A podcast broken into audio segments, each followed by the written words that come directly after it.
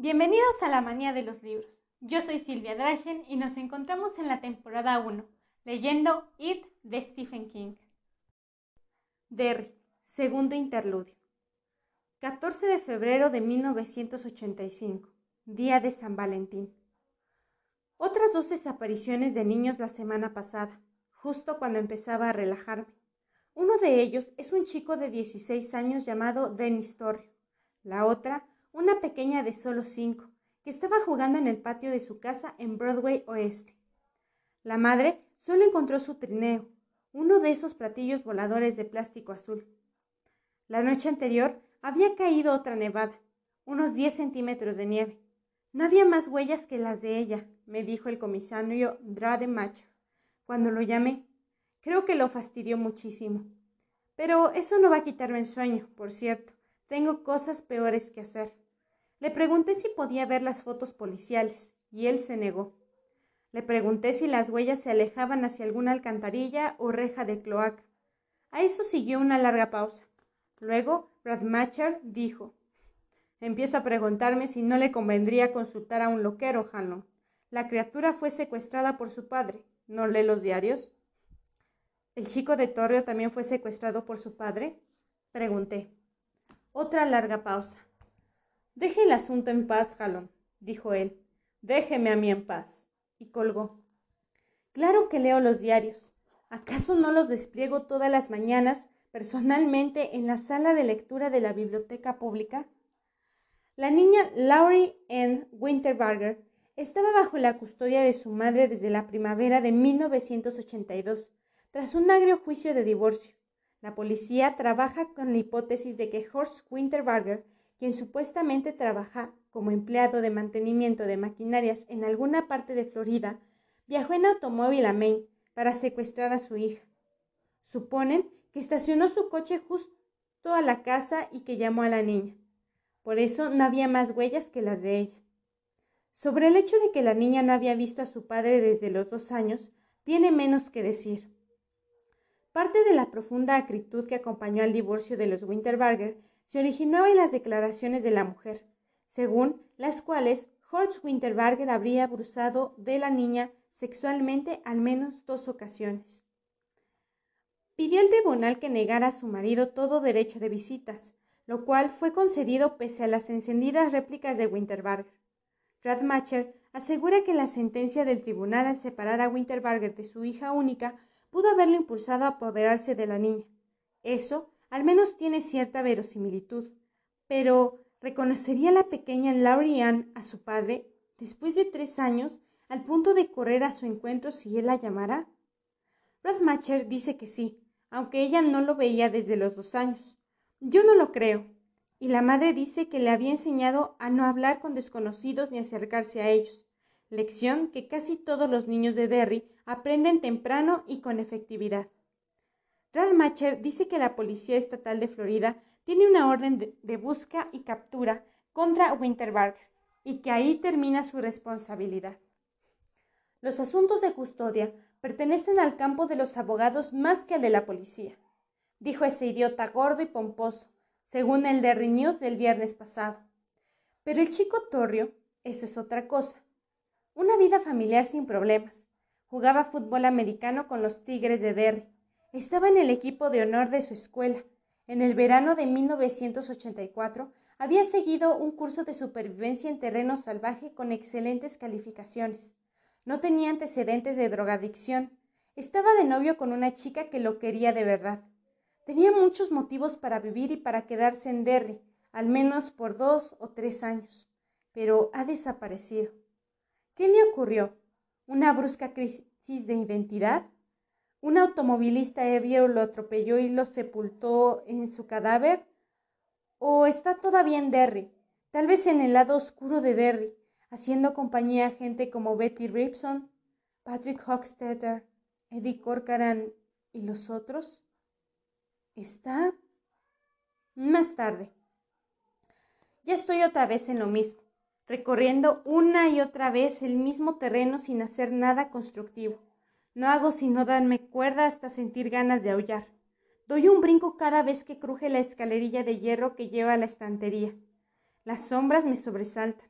me descubro preguntándome cómo reaccionaría si, mientras estuviera ordenando los libros en los estantes, empujando mi carrito de ruedas de goma, una mano saliera de entre dos hileras de volúmenes, una mano que buscara a tientas. Esta tarde tuve otra vez un deseo irresistible de empezar a llamarlos. Hasta llegué a marcar al 404, código de Atlanta, donde vive Stanley Uris. Pero me limité a sostener el auricular contra la oreja preguntándome si quería llamarlos, porque estaba realmente seguro, cien por ciento, o solo porque estaba tan nervioso que no soportaba estar solo. Necesito hablar con alguien que sepa o pueda llegar a saber a qué se deben estos nervios. Por un momento oí a Richie diciendo, insignias, insignias, equipos, no necesitamos ninguna aspestosa insignia, señor, con su voz de Pancho Villa, tan claramente como si lo estuviera al lado, y colgué. Porque cuando uno quiere ver a alguien tanto como yo deseaba ver a Richie o a cualquiera de ellos, en ese momento no se puede confiar en las propias motivaciones. Nunca mentimos mejor que cuando nos mentimos a nosotros mismos. El hecho es que todavía no estoy al ciento por ciento seguro. Si apareciera otro cadáver llamaría, pero por ahora debo suponer que ese idiota pomposo de Rademacher puede tener razón. Es imposible o muy posible que la pequeña recordara a su padre. Podría tener fotografías de él, y supongo que un adulto realmente persuasivo podría convencer a una criatura de que se acercara al coche, por mucho que se hubiera aconsejado al niño. Hay otro miedo que me persigue. Radmacher sugirió que puede estar enloqueciendo. No lo creo, pero si los llamo ahora, ellos podrían pensar que estoy loco. Pero aún, ¿y si quisieran recordar? Y si siquiera recordaran. ¿Mike Hallon? ¿Quién? No recuerdo a ningún Mike Hallon. No, no me acuerdo de usted en absoluto. ¡Qué promesa! Presiento que llegará el momento debido para llamarlos, y cuando llegue ese momento sabré que es el debido. Los circuitos de mis amigos pueden abrirse al mismo tiempo. Es como si dos grandes ruedas dentadas estuvieran entrando en una especie de poderosa convergencia yo y el resto de Derry por un lado, todos mis amigos de la infancia por el otro. Cuando llegue el momento, ellos oirán la voz de la tortuga. Por eso esperaré y tarde o temprano me daré cuenta. No creo que sea ya cuestión de llamar o no llamar, sino de cuándo llamar. 20 de febrero de 1985. El incendio del Black Hmm, un ejemplo perfecto de cómo se intentará la Cámara de Comercio reescribir la historia, Mike. Me había dicho el viejo Albert Carson, probablemente cacaraqueando de risa. Lo intentarán y a veces llegan a rozar en el éxito, pero los viejos recuerdan las cosas como realmente fueron. Siempre recuerdan y a veces te lo dicen si sabes preguntar. Hay gente que lleva 27 años o más viviendo en Derry y no sabe que en otros tiempos hubo una barraca especial para soldados rasos en la vieja base aérea de Derry, una barraca situada casi a un kilómetro del resto de la base, y que en mitad del invierno, cuando la temperatura rondaba los 20 grados bajo cero, y con un viento de 60 kilómetros por hora aullando por esas pistas y bajando la sensación térmica, algo increíble, ese kilómetro de más se convertiría en algo capaz de provocar congelamiento y hasta la muerte. Las otras siete barracas tenían calefacción a petróleo, ventanas reforzadas y aislamiento térmico. Eran abrigadas y cómodas. La barraca especial, que albergaba a los 27 hombres de la compañía E, era calentada por una antigua caldera de leña. El único aislamiento térmico era la pila de ramas de pino y abeto que los hombres ponían alrededor. Uno de los hombres consiguió, cierta vez, todo un juego de ventanas reforzadas, pero los 27 ocupantes de la barranca especial fueron enviados a Bangor ese mismo día para prestar ayuda en la base, y cuando volvieron por la noche, cansados y con frío, todas esas ventanas estaban rotas. Todas. Eso ocurrió en 1930, cuando la mitad de la Fuerza Aérea Norteamericana aún se componía de biplanos. En Washington, Billy Mitchell había sido juzgado por el Tribunal Militar y degradado a pilotar un escritorio, debido a su obstinación en tratar de formar una flota más moderna y que había acabado por fastidiar a sus superiores. No mucho después renunciaría. Se volaba, por lo tanto, bastante poco en la base de Derry, a pesar de sus tres pistas. Las operaciones militares consistían en su mayor parte en trabajos inventados.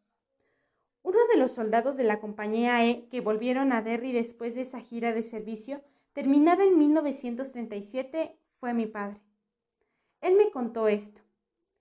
Un día, en la primavera de 1930, unos seis meses antes del incendio del Black Spot, yo volvía con cuatro de mis compañeros de Boston, donde habíamos pasado un permiso de tres días. Cuando entramos por el portón encontramos justo después del puesto de control a un tipo grandulón, apoyado en una pala, sacándose el pantalón del trasero. Un sargento, de alguna ciudad sureña de pelo color zanahoria, dientes picados, granos, parecido a un mono sin pelo en el cuerpo. No sé si me explico.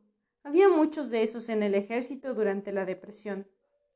La cosa es que los cuatro entramos, recién llegados del permiso y sintiéndonos de maravilla, y vimos en sus ojos que estaba buscando pelea para jodernos.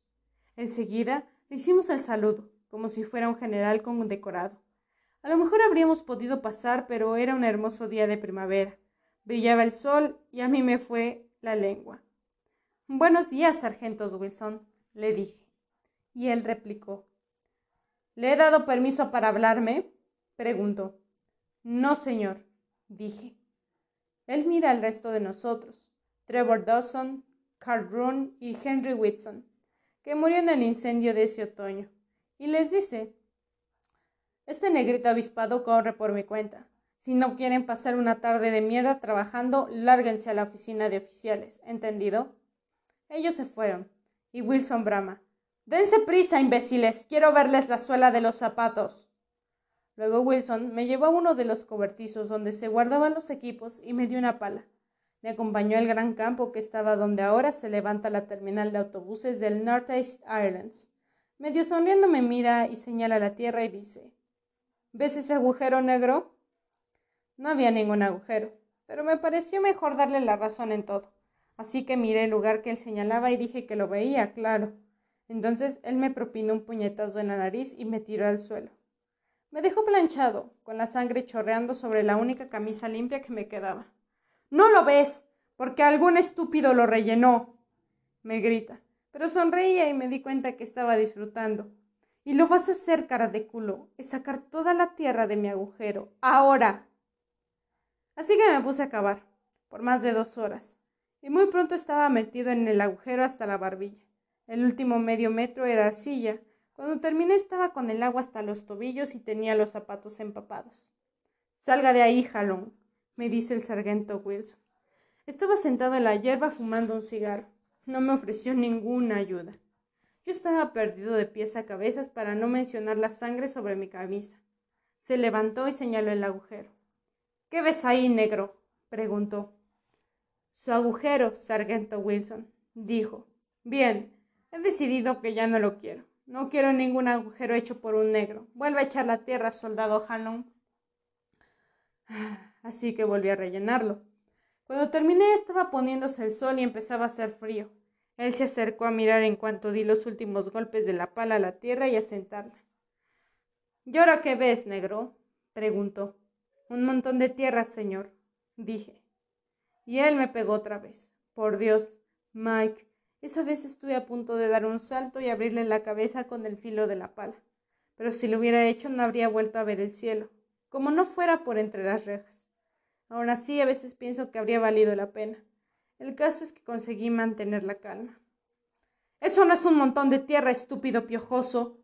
Me vocifera escupiendo saliva. Ese es mi agujero, y será mejor que saques esa tierra de ahí ahora mismo. Así que saqué la tierra de su agujero y después lo volví a rellenar y después él viene a preguntarme por qué lo había llenado del agujero cuando él se disponía a cargar dentro. Así que vuelvo a sacar la tierra y él se baja los pantalones y apunta su trasero rojo y flaco hacia el agujero y me sonríe mientras hace lo suyo y dice ¿Qué tal va, Jalón? Perfectamente, señor. Le contesto porque había decidido no ceder hasta caer desmayado o muerto. Me sentía humillado. Bueno, ya me encargué de eso, dice él. Para empezar, le conviene llenar ese agujero, soldado Halnon. Mueve ese trasero negro, está perdiendo el ritmo. Así que lo rellené otra vez. Por el modo en que sonreía, me di cuenta de que apenas estaba empezando. Pero entonces vino un compinche suyo con una lámpara de gas a decirle que había habido una inspección por sorpresa y que Wilson había cometido una infracción por haber estado ausente. Mis amigos dieron el presente por mí, así que no tuve problemas. Pero los de Wilson, si es que se les puede llamar amigos, no se iban a molestar. Entonces me dejó ir. Al día siguiente yo esperaba ver su nombre en la lista de sancionados, pero no apareció. Seguramente dijo al teniente que había estado enseñando a un negro bocón quién era el dueño de todos los agujeros de la base, lo que ya estaban cavados y los que no lo estaban. Probablemente le dieron una medalla en vez de mandarlo a pelear papas. Y así eran las cosas en la compañía E en Derry. Corría 1958, cuando mi padre me contó esta historia. Calculo que se acercaba a los 50 años, aunque mi madre solo tenía unos 40. Le pregunté por qué había vuelto a Derry. Hmm, bueno, solo tenía 16 años cuando me enrolé, dijo. Tuve que agregarme edad para que me aceptaran, y tampoco fue idea mía. Me lo ordenó mi madre. Yo era grande y supongo que por eso pasó la mentira. Nací y me crié en Borwat, Carolina del Norte, y allá solo veíamos carne después de la cosecha de tabaco o en el invierno. A veces, si mi padre cazaba un mapache o una zarigüeya. El único buen recuerdo que conservo de Borway es el pastel de zarigüeya con tortillas de maíz. Cuando murió mi padre en un accidente con una máquina de labranza, mi madre dijo que se llevaría a Pichon Philly a Corty, donde tenía familia. Pichon Philly era el más pequeño de la familia. Eh, ¿Te refieres a mi tío Phil? Pregunté sonriendo al pensar que alguien pudiera haberlo llamado Pichon Philly. Vivía en Tucson, Arizona. Era abogado y estaba en el ayuntamiento de la ciudad desde hacía seis años. Cuando yo era chico lo consideraba rico.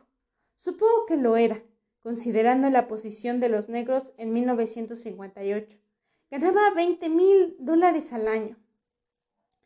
A él me refiero, confirmó mi madre. Pero en aquellos tiempos era solo un mocoso de doce años que usaba un sombrero de papel y un mono remendado. No tenía zapatos.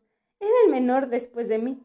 Los mayores ya no estaban en casa, donde habían muerto, dos estaban casados y el otro en la cárcel. Howard nunca fue el tipo intachable. Vas a ir al ejército, me dijo tu abuela Cheryl. No sé si empiezan a pagar enseguida, pero en cuanto te paguen me habías en giro. No me gusta que te vayas, hijo, pero si no nos mantienes a mí y a Philly, no sé qué será de nosotros. Me dio mi certificado de nacimiento para que lo presentara a la oficina de reclutamiento y entonces vi que había arreglado la fecha, no sé cómo, para darme 18 años. Bueno, fui a los tribunales donde estaba el encargado a reclutar y pedí alistarme. Él me dio los formularios y señaló la línea donde tenía que poner mi marca. Sé escribir mi nombre, le dije, y él rió como si no me creyera. Bueno, escribe negrito, dijo. Un momento, repliqué. Quiero hacerle un par de preguntas. Adelante, ¿Es cierto que en el ejército se come carne dos veces por semana? Eso dice mi madre, pero quiero asegurarme. No, no se come carne dos veces por semana. Hmm, ya me lo imaginaba, dije, pensando que ese hombre parecía un mal bicho. Pero al menos es un mal bicho sincero. Y entonces él me dijo, se come carne todas las noches. Ya veo que me toma por idiota, dije. En eso tienes razón, negro. De acuerdo. Pero si me listo quiero mandar mi sueldo a mi madre y a Pichón Billy. Rellena esto. Me explica señalando un formulario para asignaciones. ¿Qué otra cosa tienes en la cabeza? Mm, ¿Se puede estudiar para oficial? Cuando dije eso, él se rió tanto que parecía a punto de ahogarse. Después dijo, Mira, hijo, el día en que haya oficiales negros en el ejército, Jesucristo bailará en Charleston por el teatro. ¿Firmas o no firmas? Se me acaba la paciencia, además apestas. Firmé y vi que él adjuntaba el formulario de asignación a mi solicitud. Después me tomó juramento y yo ya fui soldado. Creí que me enviarían a Nueva Jersey, donde el ejército estaba construyendo puentes, ya que no había guerra en ninguna parte. Pero fui a parar a Derry, Maine, en la compañía E. Suspiró y se movió en la silla. Era un hombre corpulento cuyo pelo blanco se rizaba hasta pegarse al cráneo. En ese momento teníamos una de las mejores fincas de Derry y probablemente el mejor puesto camionero de productos al sur de Bangor. Los tres trabajábamos mucho y mi padre tenía que contratar mano de obra adicional durante la cosecha. Nos iba bien. Volví porque había visto el sur y había visto el norte, dijo él. En todas las partes existía el mismo odio. No fue el sargento Wilson el que me convenció de eso.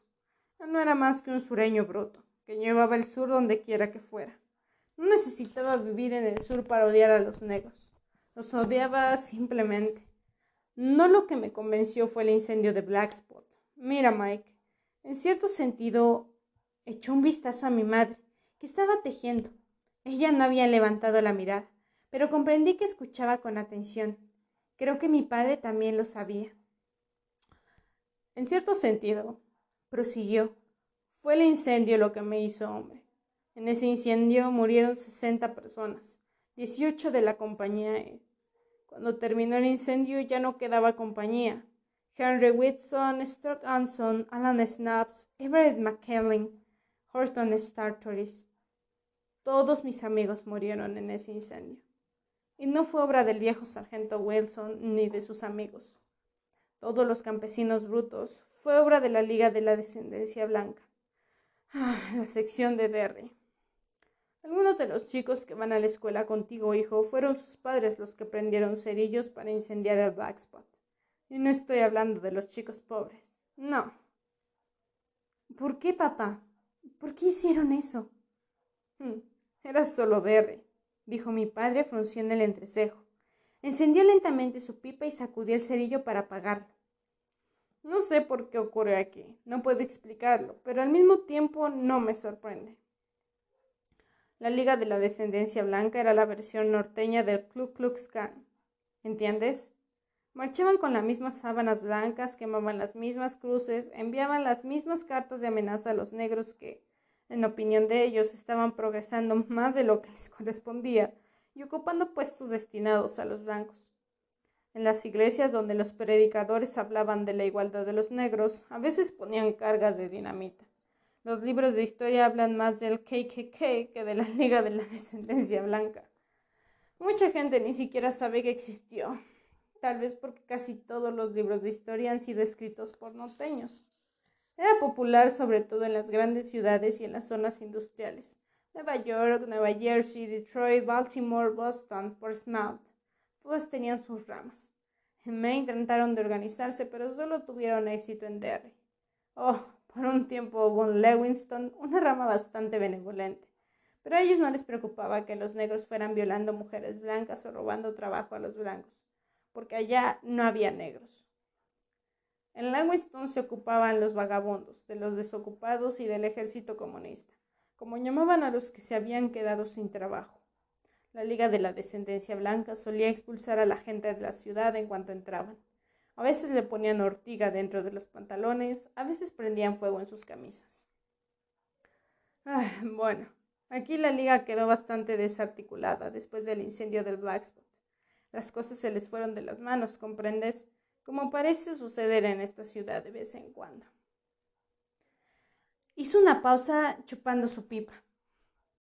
Es como si la Liga de la Descendencia Blanca fuera una semilla más. Prosiguió. Y hubiera encontrado aquí tierra que le convenía. Era un club para ricos como otro cualquiera. Y después del incendio todos se limitaron a esconder sus sábanas o protegerse mutuamente y todo se escondió bajo el papelerío.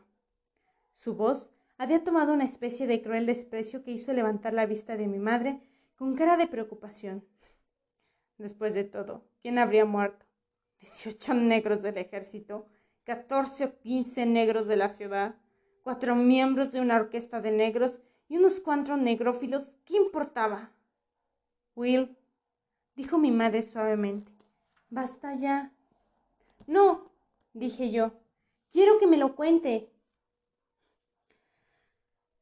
Va siendo hora de que te acuestes, Mike dijo él revolviéndome el pelo con su gran mano. Solo quiero contarte algo más y no creo que por ahora lo entiendas. Ni siquiera estoy seguro de entenderlo yo mismo. Lo que pasó aquella noche en el Black Spot fue horrible que fuera. No creo que haya pasado por ser nosotros negros. Ni siquiera por el Black Spot estaba cerca de Broadway Oeste, donde viven los ricos de Derry. No creo que la Liga de la Descendencia Blanca haya funcionado tan bien aquí, solo porque odiaba a los negros y los vagabundos más que a la gente de Portland, Lewiston y Brunswick. Es por la tierra. Parece que las cosas malas, las cosas que dañan, se dan bien en la tierra de esta ciudad. Lo he pensado mucho, de año en año. No sé por qué, pero así es. Pero también aquí hay gente buena, y en aquel entonces también había gente buena y los funerales asistieron miles de personas, tanto negros como blancos. Los negocios cerraron casi por una semana. Enviaban canastas de comida y cartas de pésame con sinceridad, y muchos echaron a mano. En esa época conocí a mi amigo Dewey Conroy, y ya sabes que es blanco como la nieve, pero a mí, para mí es un hermano. Moriría por Dewey, y si él me lo pidiera. Nadie conoce el corazón ajeno, pero creo que él también moriría por mí. Si a eso vamos. La cosa es que el ejército envió a toda otra parte a los que sobrevivimos al incendio, como si tuviera vergüenza, y creo que así era. Yo acabé en Fort Hood, donde pasé seis años. Ahí conocí a tu madre y nos casamos en Galveston, en las casas de su familia. Pero en todos esos años no me quité Derry de la cabeza. Y después de la guerra traje a tu madre aquí. Y aquí naciste. Aquí estamos a menos de cinco kilómetros del sitio donde estaba el Black Spot, en 1930. Bueno, creo que es hora de que te acuestes, jovencito. Quiero que me cuentes lo del incendio, pedí. Cuéntame, papá. Él me miró con un gesto fruncido que siempre me hacía callar, tal vez porque no lo empleaba con frecuencia. Casi siempre sonreía. No es un cuento para niños, dijo. Otra vez será Mike, cuando los dos hayamos recorrido unos cuantos años más. Pasaron otros cuatro años antes de que me enterara de lo ocurrido en el Black Spot aquella noche. Por entonces, el perrinaje de mi padre había llegado a su fin. Me lo contó todo desde la cama del hospital donde yacía, atiborrado de sedantes, entrando en la realidad o saliendo de ella, según dormitara o no, mientras el cáncer se abría paso en sus intestinos comiéndoselos. 26 de febrero de 1985. Estuve leyendo lo que escribí en la última parte de esta libreta y me sorprendí de romper en lágrimas por mi padre, que murió hace ya 23 años. Recuerdo mi dolor cuando ocurrió, duró casi dos años.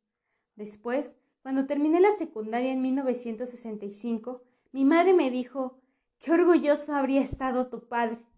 Entonces Lloramos abrazados y yo pensé que esa era el fin, que con esas lágrimas tardías habíamos acabado de entregarlo. Pero, ¿quién sabe cuánto tiempo puede durar el luto? Es posible que treinta o cuarenta años tras la muerte de un hijo, un hermano, uno despierta a medias, pensando en esa persona con la misma sensación de vacío, de sitios que tal vez no se llenen nunca, quizá ni siquiera en la muerte. Abandonó el ejército en 1937, con una pensión por incapacidad. Por entonces, el ejército de mi padre se había vuelto más guerrero. Según me dijo una vez, cualquiera que tuviera dos dedos de frente se daba cuenta de que muy pronto los cañones volverían a dejarse oír. En el interín, él había ascendido a sargento, perdió la mayor parte del pie izquierdo cuando un nuevo recluta, asustado, Retiró el seguro de una granada de mano y la dejó caer en vez de arrojarla. El artefacto rodó hasta mi padre y estalló con un ruido que, según él, sonó como una tos en medio de la noche. Gran parte de los armamentos con que entrenaban los soldados en aquellos tiempos eran defectuosos, cuando no habían pasado tanto tiempo en el depósito que estaban casi inutilizables. Las balas no se disparaban y los fusiles solían estallarse en las manos. La armada tenía torpedos que habitualmente no habían a dónde se les apuntaba. Y cuando lo hacían, no estallaban. La Fuerza Aérea utilizaba aviones cuyas alas se desprendían si aterrizaban con demasiada dureza. He leído que en 1939, en Pensacola, un oficial de aprovisionamiento descubrió toda una flota de camiones del gobierno que no funcionaba porque las cucarachas les habían comido los manguitos de goma y las correas. Por lo tanto, mi padre salvó la vida gracias a una combinación de burocracia, anquilosidad y equipos defectuosos. La granada explotó solo a medias y él perdió solo parte de un pie, en vez de quedar hecho papilla. Gracias a la pensión por incapacidad, pudo casarse con mi madre un año antes de que había planeado. No vinieron enseguida a Derry. Primero se mudaron a Houston, donde trabajaron en la industria de guerra. Mi padre era capaz de una fábrica de detonadores para bombas. Mi madre era remachadora. Sin embargo, tal como me contó aquella noche en que yo tenía once años, nunca dejó de pensar en Derry. Y ahora me pregunto si ese algo ciego no pudo estar actuando ya entonces, atrayéndolo para que yo pudiera tomar mi sitio en el círculo que se formó en los Barrens aquella tarde de agosto. Si el engranaje del universo funciona bien, el bien siempre compensa el mal, pero el bien puede ser igualmente espantoso. Mi padre estaba suscrito al Derry News y no dejaba de leer los avisos donde se ofrecían lotes en venta. Habían ahorrado bastante. Por fin, él vio que se vendía una granja con buenas perspectivas, al menos sobre el papel. Los dos viajaron desde Texas en autobús para echarle un vistazo y la compraron el mismo día. El First Merchant Bank del condado de Penobscot le otorgó una hipoteca a 10 años y aquí se instalaron. Hmm, al principio tuvimos problemas, dijo mi padre. Había gente que no quería negros en el vecindario. Ya sabíamos que pasaría eso, pues yo no había olvidado lo del Black Spot, pero esperamos a que pasara. Los chicos nos arrojaban piedras o latas de cerveza. Creo que ese primer año repuse más de veinte vidrios, y algunos no eran tan pequeños. Un día, al levantarnos, encontramos una cruz evástica pintada en el costado del gallinero. Todos los pollos estaban muertos. Alguien les había envenenado a la comida. Fueron los últimos pollos que traté de criar. Pero el alguacil del condado en aquellos días no había comocionario porque Derry era muy poca cosa para tenerlo. Se interesó en el caso y trabajó con ganas. A eso me refiero, Mikey, cuando te digo que aquí hay tanto bien como mal. Parece Sullivan importaba muy poco porque yo tuviera piel negra y pelo rizado.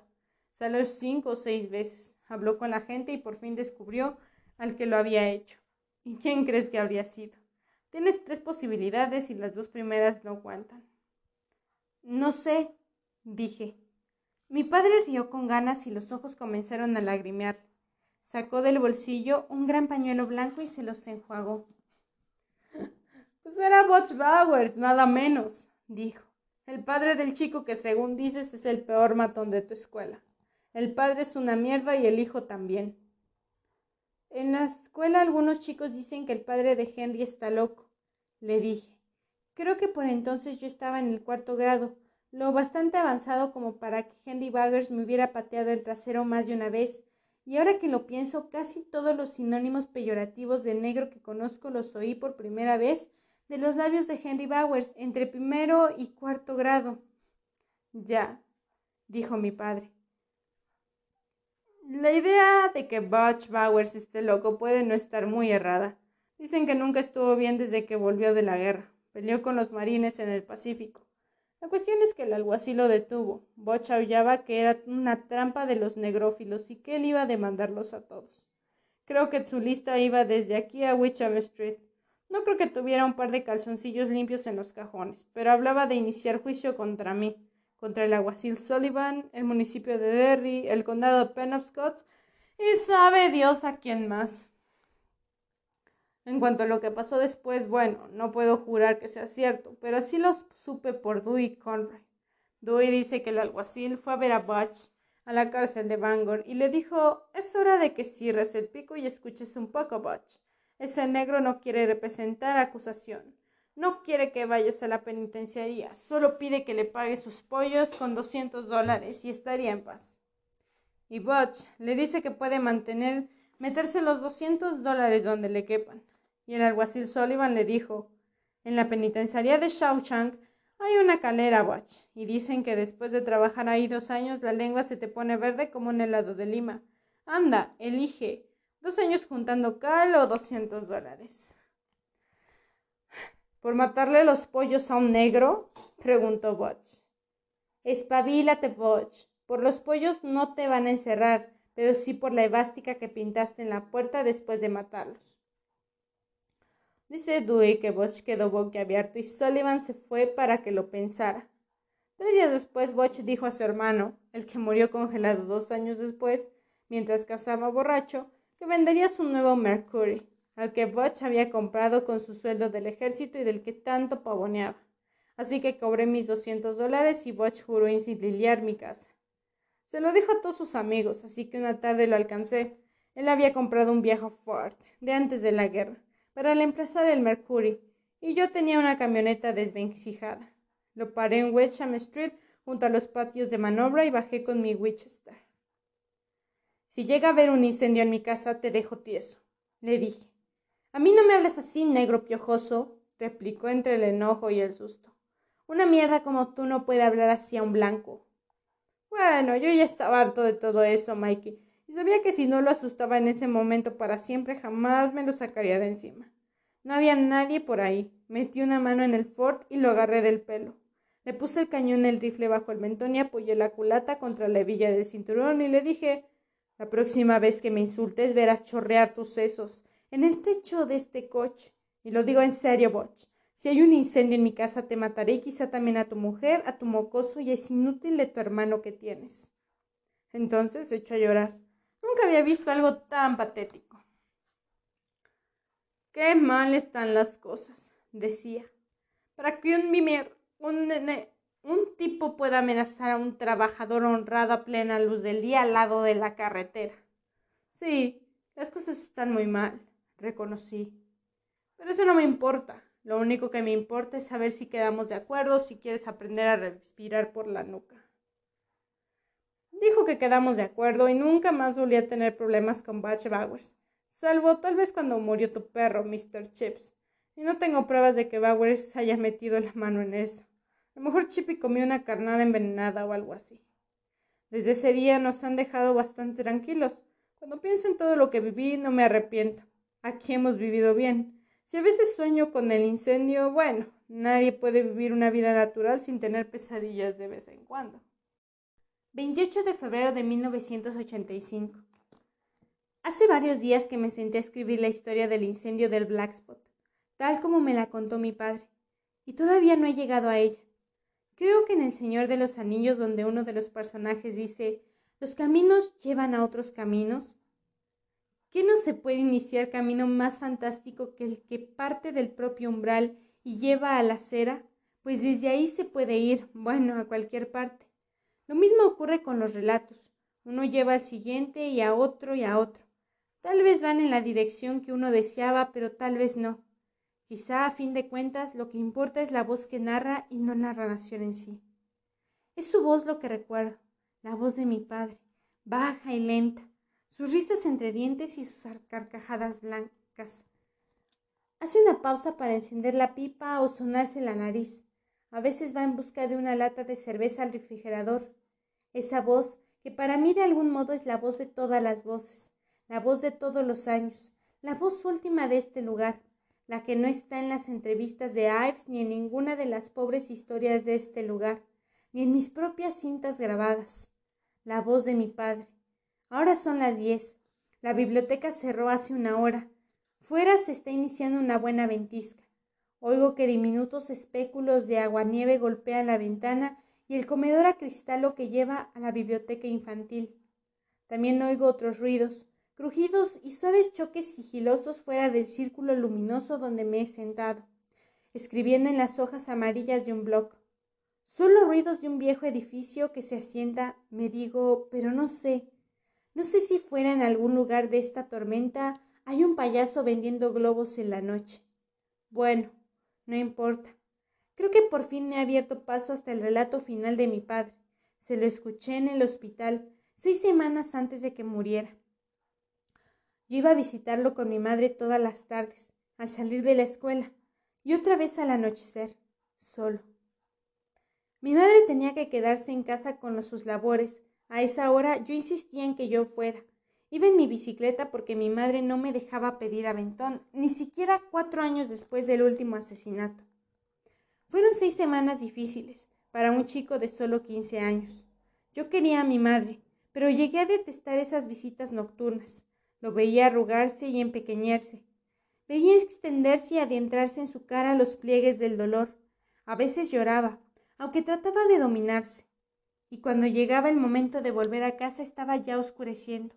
Y yo pensaba otra vez en el verano del 58 y temía mirar hacia atrás, porque ahí podía estar el payaso, o el hombre lobo, o la momia de Ben, o mi pájaro.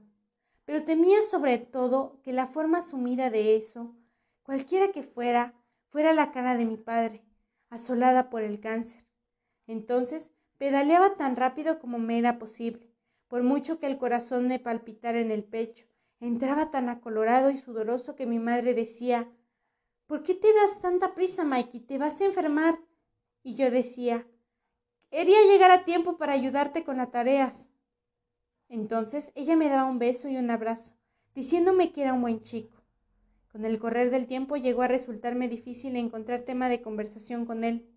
Mientras iba hacia el centro me devanaba los sesos en busca de algo que contarle, temiendo el momento en que ambos nos quedáramos sin nada que decir. Su agonía me asustaba y me ponía furioso, pero también me avergonzaba. Entonces y ahora me parecía que la muerte para un hombre o una mujer debería ser algo rápido. El cáncer estaba haciendo algo más que matarlo. Lo degradaba lo embelecía.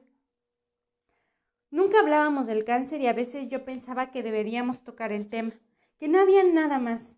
Entonces quedábamos desconcertados como los chicos que se encuentran sin asiento en el juego de las sillas.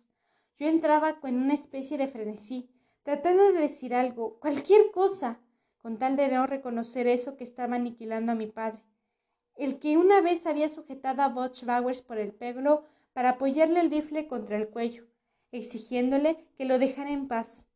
Nos veríamos forzados a hablar de eso, pero si lo hacíamos yo acabaría llorando. No podía contenerme. A los quince años creo que nada me asustaba tanto como la idea de llorar delante de mi padre. Fue durante una de esas pausas interminables, amedrentadoras, cuando volví a preguntarle por el incendio del Black Spot. Esa tarde lo habían llenado de fármacos porque el dolor era muy fuerte. Él perdía la conciencia y volvía a recuperarla. A veces hablaba con claridad, a veces en ese idioma exótico que llamó oniroeseino. En ocasiones yo estaba seguro de que se dirigía a mí, pero a ratos me daba la impresión de que haberme confundido con su hermano Phil. Si le pregunté por el Black Spot no fue por un motivo especial, simplemente me vino a la cabeza y lo aproveché. Sus ojos se aclararon y sonrió levemente. No lo has olvidado, ¿eh, Mike? No, señor.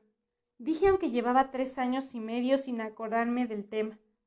No me lo quito de la cabeza. Bueno, te lo contaré. Creo que ya tienes edad, con tus quince años y tu madre no está aquí para impedírmelo. Además, debes estar enterado. Creo que solo en Derry podría ocurrir una cosa así y también debes saber eso. Para que estés prevenido, para este tipo de cosas, este lugar parece haber tenido siempre las condiciones adecuadas. Te vas con cuidado, Mike, ¿verdad? Sí, le dije. Bueno. Su cabeza se apoyó otra vez en la almohada. Así me gusta. Creí que se adormecería, pues había cerrado los ojos, pero en cambio comenzó a hablar. Cuando yo estaba en la base militar aquí, en 1929 y 1930, había un club de oficiales en la colina donde está ahora la Escuela Municipal de Derry. Estaba justo detrás del PX, donde antes podías comprar un paquete de Lucky Strike por siete centavos. El club de oficiales era solo un gran cobertizo de hojalata corrugada, pero por dentro la habían arreglado muy bien. Alfombras, cabinas, a lo largo de las paredes, un jukebox. En los fines de semana se podían tomar bebidas suaves siempre que uno fuera blanco, claro. Casi todos los sábados por la noche llevaban bandas de jazz y era un lugar muy bonito. En el bar no se servían más que refrescos, por la prohibición, ya sabes. Pero decían que si podían conseguir cosas más fuertes, siempre que uno estuviera estrellita verde en la tarjeta militar. Era como una contraseña secreta. Casi siempre era cerveza casera, pero los fines de semana servían cosas más fuertes. Si uno era blanco, claro. Nosotros, los de la compañía E, no teníamos autorización para acercarnos, por supuesto. Así que cuando teníamos pase para salir por la noche íbamos a la ciudad. En aquellos tiempos Derry era todavía una ciudad maderera. Había ocho o diez bares, casi todos en la zona que llamaban la manzana del infierno. Los llamaba puercos ciegos, y estaba bien, porque casi todos los clientes actuaban como cerdos mientras estaban dentro, y cuando los echaban salían casi ciegos. El alguacil y la policía estaban informados, pero esos bares seguían abiertos toda la noche, como los buenos tiempos de 1890. Supongo que había algunas manos untadas, pero tal vez no tantas como puedes pensar ni con tanto dinero. En Derry la gente acostumbra a hacerse de la vista gorda. Algunos servían cosas fuertes, además de cerveza. Por lo que me han contado, los que conseguía en la ciudad era tan bueno como el whisky ilegal y la ginebra casera que servían en el club de oficiales para blancos los viernes y sábados por la noche. Esa bebida llegaba desde Canadá en camiones. En su mayoría las botellas contenían lo que la etiqueta decía. Las buenas eran caras, pero también había mucho alcohol de quemar. Como le llamábamos, que te dejaba una terrible cruda, pero no una ceguera. Y si te quedabas ciego, al menos duraba poco. Por las noches tenías que agachar la cabeza, porque volaban las botellas.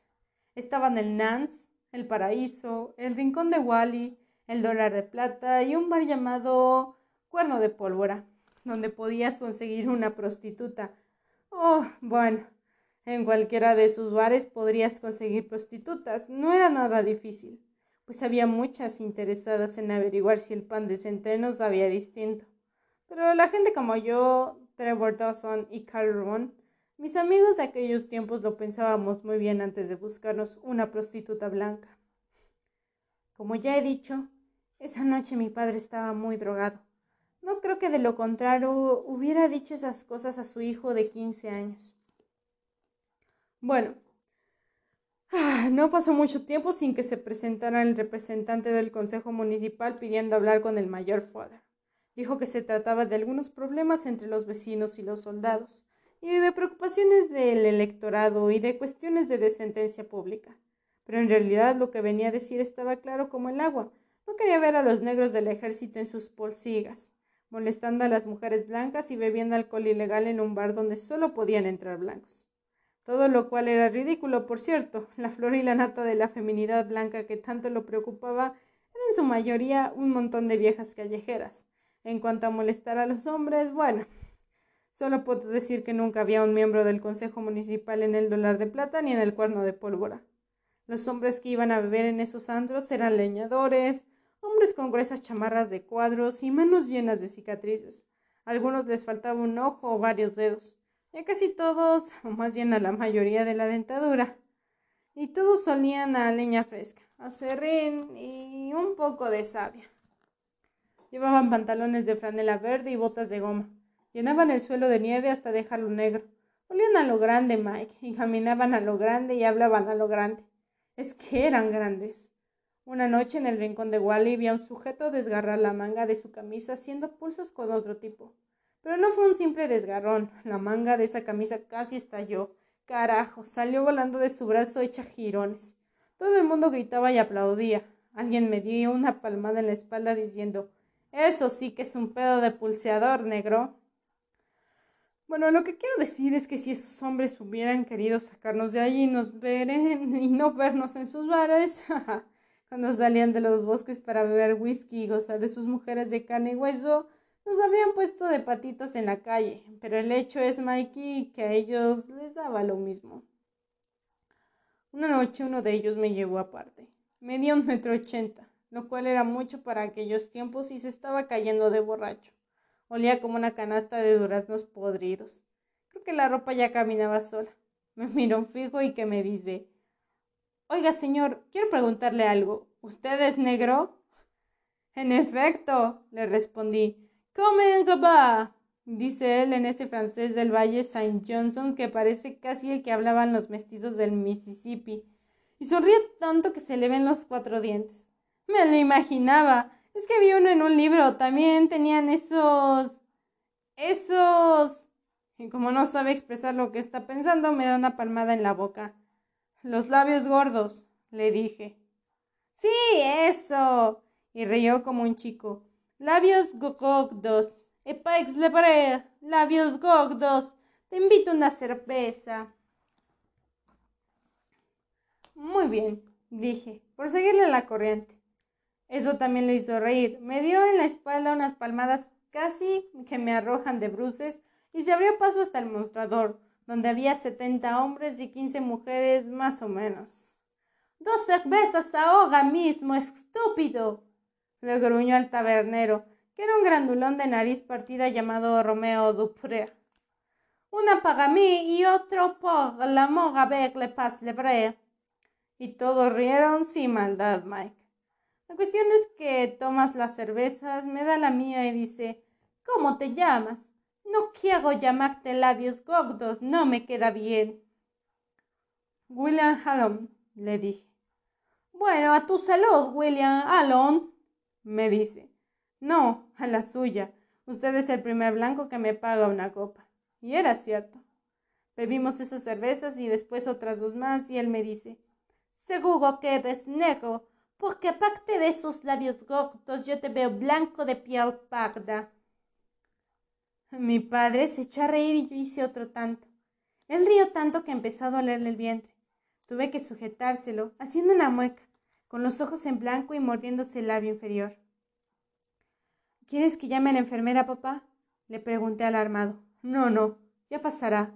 Lo peor de esto, Mikey, es que no puedes reírte cuando tienes ganas cosa que ocurre muy pocas veces. Guardó silencio por unos momentos. Ahora comprendo que solo esa vez estuvimos cerca de mencionar lo que estaba matándolo. Tal vez habría sido mejor para ambos al haber hablado más. Él tomó un sorbo de agua y prosiguió. De cualquier modo, lo que no nos querían ahí no eran las pocas mujeres que recorrían esas polsigas ni los leñadores que iban a buscarlas, sino los cinco viejos del Consejo Municipal, ellos y los diez o doce que lo apoyaban. La vieja guardia de Derry, ¿comprendes? Ninguno de ellos había pisado nunca el paraíso ni el rincón de Wally. Ah, ellos se emborrachaban en el club campestre que por entonces estaba en las lomas de Derry, pero querían asegurarse de que ninguno de esos leñadores ni de esas zorras viejas se contaminara con la compañía de los negros de la compañía. Así que el mayor Fuller le dijo yo nunca los quise aquí. Sigo pensando que es un error. Deberían enviarlos de nuevo al sur o a Nueva Jersey. Ese no es mi problema, le dijo aquel viejo diablo Mueller. Creo que se llamaba así. El padre de Sally Mueller, le interrumpí sobresaltado. Sally Mueller estaba en la secundaria conmigo. Mi padre esbozó una sonrisa agra y torcida. No, debió ser el tío. El padre de Sally Mueller estaba en la universidad por aquel entonces. Pero si hubiera estado en Derry, creo que habría apoyado al hermano. Y por si estás preguntándote hasta qué punto es verdad esta parte de la historia, solo puedo decirte que fue Trevor Dawson quien me repitió esta conversación. Ese día estaba fregando el suelo en el club de oficiales y lo oyó todo. A donde mande el gobierno a estos negros es cosa suya, no mía, dice Muller al mayor Fuller. A mí no me preocupa dónde vayan los viernes y sábados por la noche. Si andan de juerga por la ciudad, habrá disturbios. Como sabe, en esta ciudad tenemos una liga de descendencia blanca. Bueno, pero me ven un aprieto, señor Mueller, dice el mayor. No puedo dejar que vayan al club de oficiales, no solo porque los reglamentos no permiten que los negros alternen con los blancos, sino porque eso es para oficiales, justamente, y todos esos negros son soldados rasos. Ese tampoco es problema mío. Confío en que usted se haga cargo del asunto. El rango conlleva responsabilidades. ¿Y se marchó? Bueno, Fuller solucionó el problema. La base de Derry era por esos tiempos muy extensa, aunque en el terreno no había casi nada. En total creo que eran unas 50 hectáreas. Hacia el norte terminaba justo detrás de Broadway Oeste, donde había una especie de cinturón verde, donde está ahora el Memorial Park. Ahí instalaron el Black Spot. Era solo un cobertizo viejo expropiado a principios de 1930, cuando ocurrió todo eso. Pero el mayor Fuller reunió a la compañía y nos dijo que sería nuestro propio club. Oyéndolo, cualquiera habría dicho que era Santa Claus o algo así. Y tal vez eso pensaba él, puesto que estaba dando un sitio especial a un grupo de soldados negros, aunque solo fuera un cobertizo. Después agregó como si tal cosa que en adelante las polsigas de la ciudad nos estaban prohibidas. Hubo mucha amargura a causa del asunto, pero ¿qué vamos a hacer? No teníamos nada que decir. Fue un tal Dick Halloran que estaba de cocinero y sugirió que podíamos arreglarnos bien si nos esmerábamos. Y lo hicimos. Nos esmeramos de verdad. Y nos quedó bastante bonito. Al fin de cuentas, la primera vez que algunos entramos a echarle un vistazo, quedamos bastante deprimidos. Era oscuro y maloliente. Estaba lleno de herramientas viejas, cajas y desechos mozos. Solo tenía dos ventilas y no había electricidad. El suelo era de tierra. Calron se rió, medio con amargura, y dijo: hm, Es de mayores todo un príncipe, ¿no? Miren qué club nos ha regalado. ¡Ja! Pero Halloran nos puso en marcha. Halloran, Carl y yo. Creo que Dios nos perdonará por lo que hicimos. Él sabe que no teníamos idea de cómo iba a terminar aquello. Después de un tiempo los otros nos siguieron. Como la mayor parte de Derry estaba fuera de nuestro alcance, no había otra cosa que hacer. Martillamos, clavamos, limpiamos. Trev Dawson, que era bastante buen carpintero, nos enseñó a abrir más ventanas, y el bribón de Adam Snob apareció con vídeos de distintos colores para que los pusiéramos. Algo así como un cruzo entre vídeos de carnaval y los que se veían en la iglesia. ¿De dónde has sacado esto? le pregunté.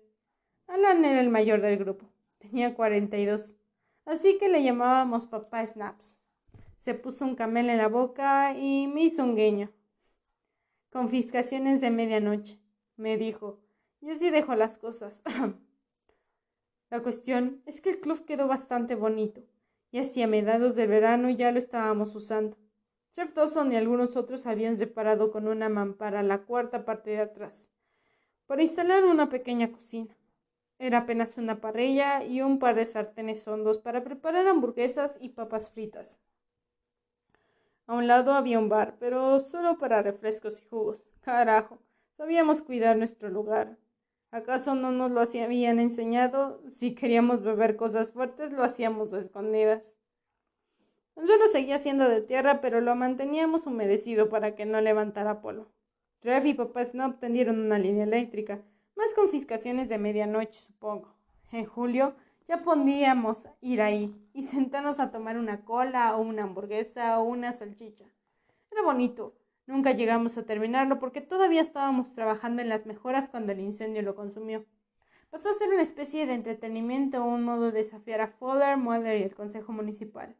Pero creo que lo reconocimos como propio cuando F. McCalsin y yo, un viernes por la noche, pusimos un cartel que anunciaba Black Spot, Compañía he reservado. Derecho de admisión. Como un club exclusivo.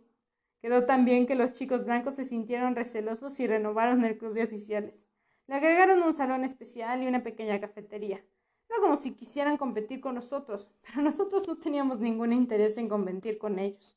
Mi, mi padre me sonrió desde su cama del hospital. Éramos todos jóvenes, aparte de snobs, pero no del todo tontos. Sabíamos que los blancos te dejan competir con ellos. Pero si parece que vas a sacarles ventaja, alguien te rompe las piernas para que no corras tanto. Teníamos lo que necesitábamos y con eso bastaba. Pero entonces ocurrió algo. Hizo silencio con el entrecejo fruncido. ¿Qué ocurrió, papá? Descubríamos que podíamos formar una banda de jazz bastante decente, dijo con lentitud. Martin Daveraux, que acabó, tocaba la batería, Ace Stevenson la trompeta. Papá Snob se defendía con el piano. Tocaba de oído, pero era pasable. Había otro que tocaba el clarinete y George Brannock el saxofón. De vez en cuando participaban algún otro, con la guitarra, la armónica, la mandolina y hasta un peine envuelto en papel encerado. Eso no pasó de la noche a la mañana, como comprenderás pero hacia finales de agosto ya teníamos un conjunto de Dixieland que tocaba en el Black Spot, viernes y sábados por la noche. Fueron mejorando al acercarse el otoño.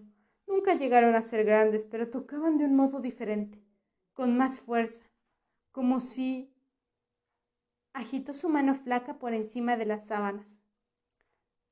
Tocaban con el alma, sugerí sonriente. Eso. exclamó él devolviéndome la sonrisa. Lo has captado. Tocaban el Dixieland con el alma. Y al poco la gente de la ciudad empezó a aparecer por nuestro club. Venían algunos soldados blancos de la base. El local llegó a llenarse incluso todos los fines de semana. Eso tampoco ocurrió de la noche a la mañana. Al principio las caras blancas parecían granos de sal en un pimentero, pero fueron acudiendo más y más con el correr del tiempo. Cuando aparecieron esos blancos nos olvidamos de andar con prudencia. Ellos traían sus propias botellas en bolsas de papel. Casi siempre eran bebidas blancas, pero de lo mejor calidad. Por comparación, lo que se podía conseguir en las polsigas de la ciudad era basura. Te estoy hablando de tragos de clubs elegantes, Mike. Cosas de ricos. Chivas Regal, Glenfiddich, ese tipo de champán que sirven a los pasajeros de primera clase en los transatlánticos. Tendríamos que haber buscado el modo de pasar aquello, pero no sabíamos cómo. Ellos eran de la ciudad. Carajo, eran blancos. Y como te digo, éramos jóvenes y estábamos orgullosos de nuestro club. No previmos que las cosas pudieran torcerse. Todos sabíamos que Mueller y sus amigos estaban enterados de lo que pasaba, pero no nos dimos cuenta de que podían volverse locos. Y lo digo en serio, volverse locos. Estaban en sus grandes mansiones victorianas en Broadway Oeste, a medio kilómetro de nosotros, que escuchábamos blues, eso no les gustaba, pero mucho menos les gustaba saber que sus chicos también estaban ahí bailando junto con los negros, porque no eran solo los leñadores y las viejas zorras los que acudían a nuestro club. En la ciudad se puso de moda que los jóvenes vinieran a bailar al compás de esa orquesta sin nombre hasta la una de la madrugada. Y no venían solo de Derry, también venían de Bangor, Newport, Haven, Cliffsmile, Old Town y las pequeñas ciudades de la ciudad. Había muchachos de la Universidad de Maine que iban a bailar con sus novias. Técnicamente, por supuesto, el club era para soldados y estaba prohibido para los civiles que no tuvieran invitación, pero de hecho, Mikey, abríamos la puerta a las siete y la dejábamos abierta hasta la una. Hacia mediados de octubre en la pista de baile tenías que estar cadera a cadera con otras seis personas. No había lugar para bailar, así que no se quedaba en el mismo sitio y se retorcía, pero nadie se quejó nunca. A medianoche aquello era como un vagón de carga que se sacudía en medio del tren expreso. Hizo una pausa para beber otro sorbo de agua. Cuando prosiguió, le brillaban los ojos. Bien, Fowler habría terminado con eso tarde o temprano. Si hubiera sido temprano, habría muerto menos gente. Bastaba con que mandara a la policía militar para que confiscara todos los licores traídos por los parroquianos. Eso habría estado bien. Era lo que él quería en el fondo. Así podría encerrarnos sin problemas, hacernos juzgar por un tribunal militar. Algunos hubiéramos acabado en la cárcel militar, otros transferidos a otro destino. Pero Fuller era lento. Creo que temía lo mismo que nosotros, enfadar a alguna persona de la ciudad Mueller que no había vuelto a visitarlo y creo que la mayor Fuller le daba miedo ir a la ciudad para hablar con él. Se hacía el poderoso, ese Fuller, pero tenía las agallas de un conejo. Por eso, en vez de tendernos una trampa, con lo cual muchos de los que murieron aquella noche todavía estarían con vida, dejó que la Liga de la Descendencia Blanca se hiciera cargo del asunto. Vinieron con sus sábanas blancas a principios de noviembre y se prepararon una parrillada. Volvió a guardar silencio, pero esa vez no bebió agua. Se limitó a mirar el rincón más alejado de su habitación, mientras un timbre sonaba suavemente fuera y una enfermera pasaba frente a la puerta abierta haciendo chirrar levemente el linóleo. Se oía una televisión en alguna parte y un radio. Recuerdo haber oído el viento que soplaba fuera, y aunque era pleno verano, el viento hacía un ruido frío. No sabía nada de los cien de Caín que emitían por televisión, ni de los Four Seasons que cantaban Camina como un hombre por el radio. Probablemente se reunieron en la casa de alguien, tal vez en el sótano, para ponerse las sábanas y preparar las antorchas que usaban. Prosiguió por fin. Me han dicho que otros entraron directamente en la base de Rattling Road, que era la entrada principal. No voy a decir quién, pero me contaron que llegaron a un Packard con sus sábanas blancas con botones blancos y sus antorchas. Había un puesto de control donde Rickling Road se desviaba de Wickham Road para entrar en las bases y la oficial de guardia los dejó pasar. Es de sábado por la noche y el local estaba atestado de gente que bailaba. Había doscientas o trescientas personas y llegaron estos blancos, siete u ocho en su pacar verde botella. Otros venían por entre los árboles que separaban la base de las casas elegantes de Broadway Oeste. No eran jóvenes en su mayoría a veces. Me pregunto cuántos casos de anginas y úlceras sangrantes habrán cabido el día siguiente? Espero que muchos, esos malditos asesinos. El Packard se estacionó en la colina y encendió dos voces de faros. Tres o cuatro hombres bajaron y se reunieron en el resto. Algunos tenían esas latas de cuatro litros que comprobaban en las estaciones de servicios, llenas de gasolina. Todos llevaban antorchas. Uno de ellos se quedó al volante del Packard. Moller tenía un Packard, ¿sabes? Ya lo creo que sí, y era verde. Se reunieron detrás del Black Spot y empaparon sus antorchas con gasolina. Tal vez solo querían asustarnos. He oído otra cosa, pero también oí eso. Prefería creer que sus intenciones eran esas porque no tengo maldad suficiente para creer lo peor. Puede que la gasolina chorreara por los mangos de esas antorchas y el que al encenderlas los que los sostenían se asustaran y las arrojaran al suelo. Como sea, aquella negra noche de otoño se encendió de pronto con luz de antorcha. Algunos las sostenían en alto y las agitaban. Algunos trozos de estropajo cayeron sobre ellos.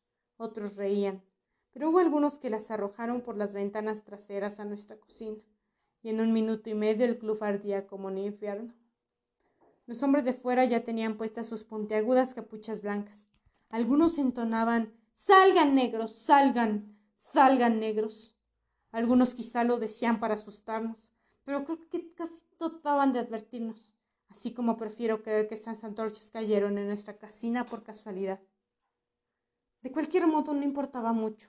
La banda estaba tocando a pleno pulmón. Todo el mundo lanzaba exclamaciones, aplaudía y disfrutaba.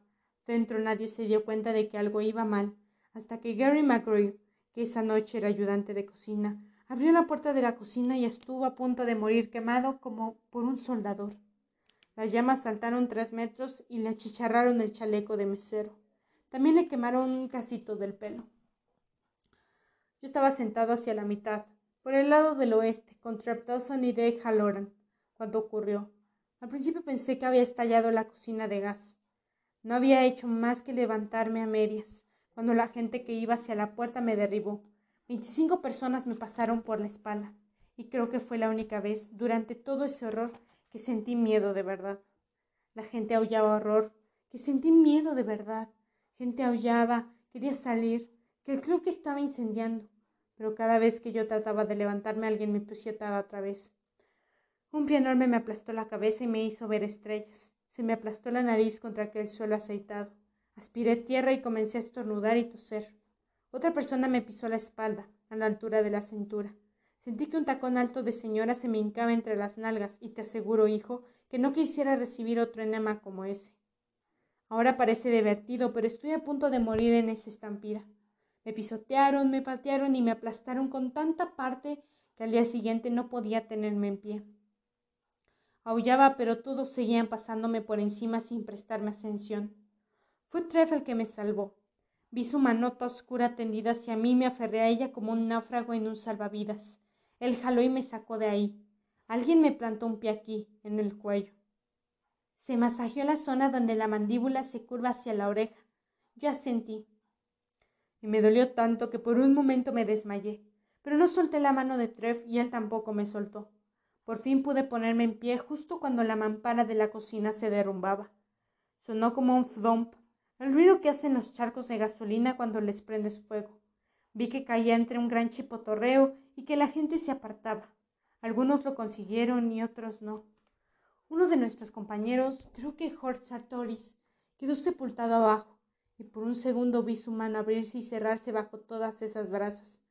A una muchacha blanca de unos veinte años se le encendió la espalda del vestido. Estaba con un muchacho de la universidad y le rogó a gritos que la ayudara.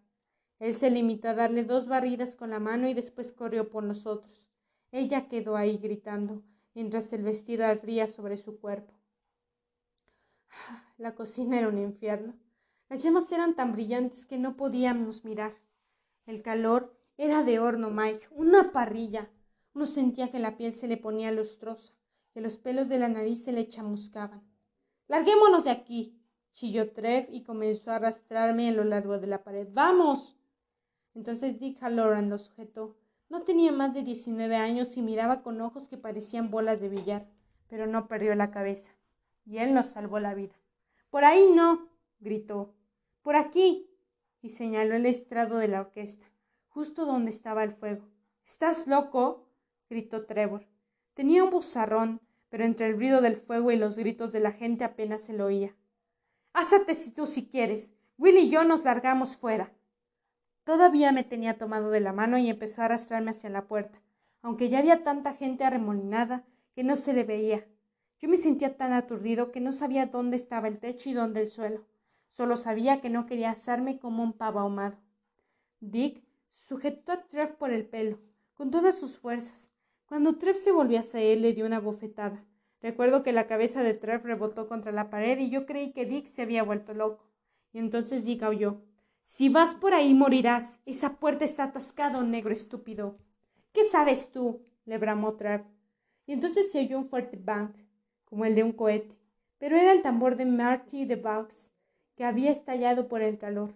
El fuego ya corría por las vigas y se estaba encendiendo el aceite en el suelo. Claro que sé, gritó Dick. Claro que sé.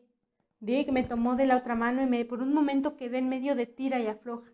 Por fin Trev echó un vistazo a la puerta y sugirió a Dick. Dick nos llevó hasta una ventana y levantó una silla para romperla, pero el calor la hizo estallar antes que él. Entonces tomó a Trev Dawson por el borde de los pantalones y lo impulsó hacia arriba. ¡Trepa! le grita. ¡Trepa, hijo de puta! Y Trev subió, pasando la cabeza por el agujero. Después me levantó a mí y yo me cogí del marco de las ventanas para tirar. Al otro día tenía las manos llenas de ampollas, porque esa madera ya estaba humeando. Caí de cabeza. Si Trev no me hubiera sujetado, tal vez me habría roto el cuello. Cuando nos volvimos, aquello era una pesadilla, Mikey. La ventana era solo un cuadrado de luz amarilla y quemante. Las llamas salían por varios puntos del techo de lata. Se oían los aullidos de la gente que estaban dentro. Vi que dos manos oscuras se agitaban delante del fuego. Las manos de Dick. Trev Dawson me hizo un estribo con las de él y así llegué hasta la ventana para ayudar a Dick. Cuando cargué con su peso, el estómago apoyó contra el edificio y fue como apoyarla contra un horno. Apareció la cara de Dick. Por unos segundos creí que no podríamos sacarlo.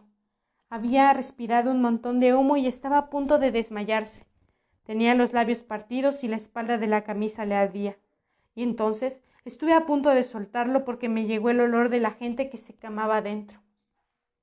Algunos dicen que el olor de la carne humana chamuscada es como el de costillas de cerdo asadas, pero no es así. Es parecido a lo que se huele cuando terminan de castrar potros.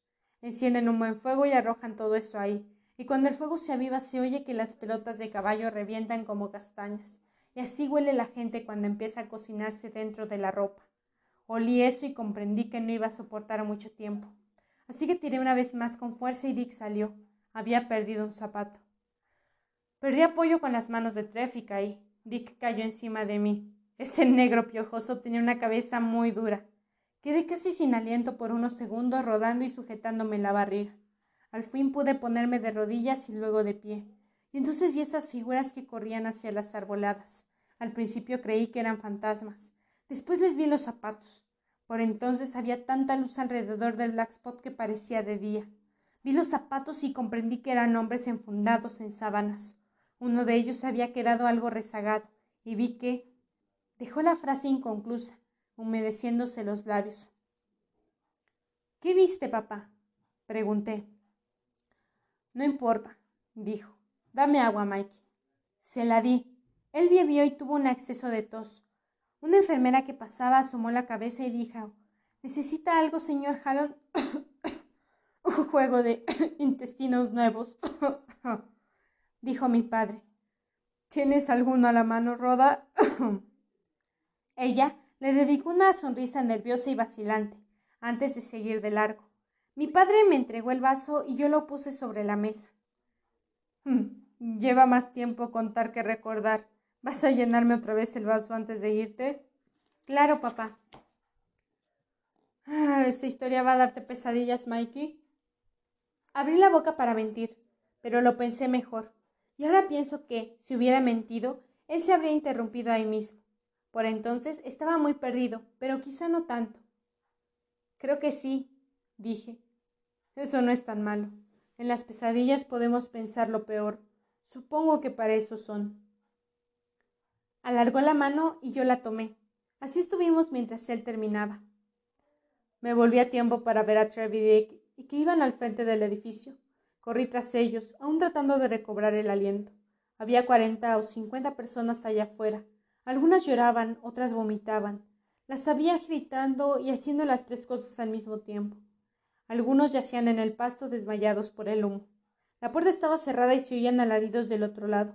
La gente aullaba pidiendo salir, por el amor de Dios, que estaban quemándose. Era la única puerta, aparte de la que comunicaba la cocina con el trastero. Pero entraba había que empujar la puerta. Para salir si tiraba de ella. Algunas personas habían salido. Después la misma gente empezó a pelotonarse y empujar contra la puerta, que se cerró. Los que estaban atrás seguían empujando para alejarse del fuego y todo el mundo quedó atascado. Los de delante quedaron aplastados. No había modo de abrir esa puerta contra el peso de todos los que empujaban. Ahí estaban atrapados mientras el incendio rugía. Fue Trap Dawson quien hizo que murieran solo unos ochenta, en vez de doscientos, y por ese esfuerzo no le dieron una medalla, sino dos años en la prisión militar de Raya porque en ese momento se acercó un camión grande y viejo conducido por mi viejo amigo el sargento Wilson, el dueño de todos los agujeros de la base. Baja y empieza a vociferar órdenes incongruentes y que de cualquier modo la gente no podía oír. Trev me tomó del brazo y corrimos hacia él. Yo había perdido la vista a Dick Holloran. Por entonces ni siquiera lo vi hasta el siguiente día. Necesito este camión, sargento. Le chilla Trevor en la cara. No me estorbes, negro piojoso dice Wilson y le empuja, y sigue gritando todas esas tonterías confusas. Nadie le prestaba atención, pero de cualquier modo no le duró mucho, porque Trevor Dawson lo tumbó de un puñetazo. Trev podía pegar muy fuerte. Cualquier otro hombre había quedado en el suelo, pero ese idiota tenía una cabeza dura. Se levantó chorreando de sangre por la nariz y la boca y dijo Te voy a matar, negro cabrón. Trev le atizó en el estómago y mientras él se doblaba en dos, yo junté las manos y lo golpeé en la nuca con tanta fuerza como pude. Era cosa de cobardes golpear a un hombre por la espalda, pero los momentos desesperados exigen medidas desesperadas. Y mentiría, Mike, si no te dijera que fue un placer hacerlo. Cayó como un venado bajo el hacha. Trev corrió al camión, lo puso en marcha y lo llevó hasta quedar frente al Black Spot. A la izquierda de la puerta puso la primera, pisó el acelerador y adelante. ¡Apártense! gritó la multitud que estaba alrededor. Cuidado con el camión. Salieron desperdigados como cordines y puro milagro Trev no atropelló a nadie. Chocó contra el edificio a cuarenta kilómetros por hora y se estrelló de cara contra el volante del camión. Vi que despedía sangre por la nariz cuando sacudió la cabeza para despejarse. Puso en marcha atrás, retrocedió cincuenta metros y lanzó otra vez. ¡Guam! El Black Spot era solo lata corrugada y bastó con una segunda embestida. Se derrumbó todo el costado de aquel horno y las llamas salieron bramando. No me explico cómo alguien pudo sobrevivir en ese infierno, pero así fue. La gente es mucho más dura de lo que parece, Mikey. Y si no me crees, fíjate en mí. Estoy agarrado el mundo sobre las uñas. Este lugar era un horno de fundición, un mar de llamas y humo, pero la gente salía corriendo en un torrente. Eran tantos que Trev ni siquiera se atrevió a retroceder con el camión por miedo a atropellar a algunos. Así que bajó y se me acercó corriendo dejando el vehículo ahí. Nos quedamos viendo el final de todo. En total no habían pasado ni cinco minutos, pero parecía una eternidad. Los últimos diez o doce salieron en llamas. La gente los sujetaba y los hacía rodar por la tierra, tratando de apagarlos. Al mirar hacia adentro vimos que otros trataban de salir y comprendimos que no podrían. Trev me tomó de la mano y yo se la apreté con fuerza. Así nos quedamos de la mano, como tú y yo en este momento. Mike. Él con la nariz partida, la sangre corriéndole por la cara y los ojos tan hinchados que se le estaban cerrando. Mirábamos a la gente. Ellos fueron los verdaderos fantasmas, solo brasas en forma de hombres y mujeres intentando alcanzar la abertura que Trev había abierto con el camión del sargento Wilson. Algunos estiraban las manos como si esperaran que alguien los rescatara. Otros caminaban, nada más hacia ninguna parte. Tenían la ropa en llamas y la cara empapada. Uno tras otro fueron cayendo y no se les vio más. La última fue una mujer. Se le había quemado el vestido encima y solo tenía la braga. Ardía como una vela. En el último segundo pareció mirarme a los ojos. Entonces vi que tenía los párpados en llamas. Cuando ella cayó terminó todo. El edificio se convirtió en una columna de fuego. Cuando llegaron los coches de bomberos de la base y otros dos del cuartel de Main Street, ya estaba casi todo consumido. Así fue el incendio de Black Spot Mickey. Bebí el resto del agua y me di el vaso para que lo llenara en el surtidor del pasillo. Creo que esta noche mojaré la cama, Mikey. Lo besé en la mejilla y fui al pasillo para llenarle el vaso. Cuando volví estaba otra vez absorto, con los ojos vidriosos y contemplativos. Dejé el vaso en el buró y él murmuró Gracias. El reloj del buró marcaba casi las ocho, hora de volver a casa. Me incliné para darle un beso de despedida, pero en cambio me oí susurrar. ¿Qué viste? Sus ojos, que se estaban cerrando, se levantaron apenas. Tal vez sabía que era yo, tal vez creía estar oyendo la voz de sus propios pensamientos. ¿Mm? ¿Qué viste? Susurré. No quería oír, pero tenía que oír. Tenía calor y frío al mismo tiempo. Me ardían los ojos, las manos se me congelaban, pero tenía que oír cómo la mujer de Lot tuvo que voltear a ver la destrucción de Sodoma. Era un ave, dijo él. Arriba, sobre los últimos hombres que corrían, un halcón tal vez, pero grande. Nunca se lo conté a nadie. Me habrían encerrado. Ese pájaro tenía unos veinte metros de ala a ala, el tamaño de un cero japonés, pero vi, vi sus ojos y creo que me vio. La dio la cabeza hacia la ventana de donde venía la oscuridad. Se lanzó en picada y agarró al último hombre. Lo agarró por su ropa y oí sus alas cuando se quedó. Se lo llevaba. Era un ruido como fuego y me quedó suspendido en el aire, como los helicópteros. Y yo pensé, los pájaros no pueden hacer eso. Pero ese podía. ¿Por qué? ¿Por qué? Quedé en silencio. ¿Por qué, papá? susurré. ¿Por qué podía? ¿Por qué podía quedarse suspendido en el aire? No estaba suspendido en el aire, musitó él. Lo miré, pensando que ahora sí se había dormido.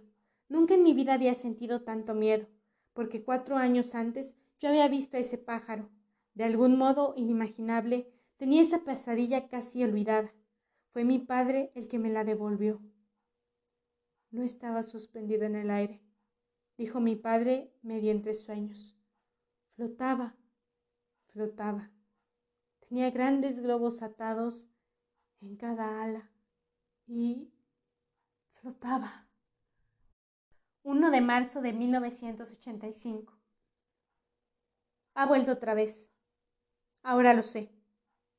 Esperaré. Pero en el fondo estoy seguro. No sé si podré soportarlo. Siendo niño pude defenderme pero los niños son diferentes, muy diferentes. Anoche escribí todo eso en una especie de frenesí. De cualquier modo, no habría podido volver a mi casa. Derry se ha cubierto con una gruesa capa de hielo, y aunque esta mañana haya salido el sol, nada se mueve. Escribí hasta pasadas las tres de la mañana, tratando de sacármelo todo. Había olvidado ese gigantesco pájaro visto a los once años. Fue la historia de mi padre lo que me hizo recordar. Y ya nunca volví a olvidarlo, en ningún detalle. En cierto modo, creo que fue el último regalo que me hizo. Un regalo espantoso, pero también maravilloso. A su modo, claro. Dormí ahí, donde estaba con la cabeza apoyada en los brazos, el bolígrafo y el cuaderno en la mesa, frente a mí. Esta mañana desperté con el trasero entumecido y dolor en la espalda, pero sintiéndome libre de algún modo, purgado de esa vieja historia. Y entonces comprobé que por la noche, mientras dormía, había tenido visitas. Las huellas al secarse habían dejado leves impresiones lodosas. Iban desde la puerta de la calle, que cerré con llave y siempre cierro la llave, hasta el escritorio en que me dormí. No había huellas que salieran. Sea lo que fuere, vino a mí en la noche. Dejó su talismán y después simplemente desapareció. Atado a mi lámpara de lectura había un solo globo, lleno de helio, que flotaba en un rayo de sol matinal inclinado diagonalmente, desde una de las altas ventanas. En su superficie, Tenía un retrato mío, sin ojos, con sangre que corría desde las cuencas destrozadas y un grito distorsionando la boca sobre la piel de goma. Al mirarlo grité. El grito levantó ecos en toda la biblioteca respondiendo, vibrando en las escaleras de caracol metálica que llevaba a la estantería. El globo reventó con una fuerte explosión. Y antes de que termine el capítulo, quiero recordarles que tengo un Instagram que pueden encontrar como La Manía de los Libros, en la cual estaré subiendo algunas frases y fragmentos relevantes de todo lo que vayamos escuchando y leyendo en el lapso de la temporada 1 y las que vengan. Además de que pueden enviarme DM para darme consejos, recomendaciones y qué les gustaría que leyera en futuras temporadas. No lo olviden y espero que les esté gustando el podcast. Yo soy Silvia Dragen y esto fue La Manía de los Libros.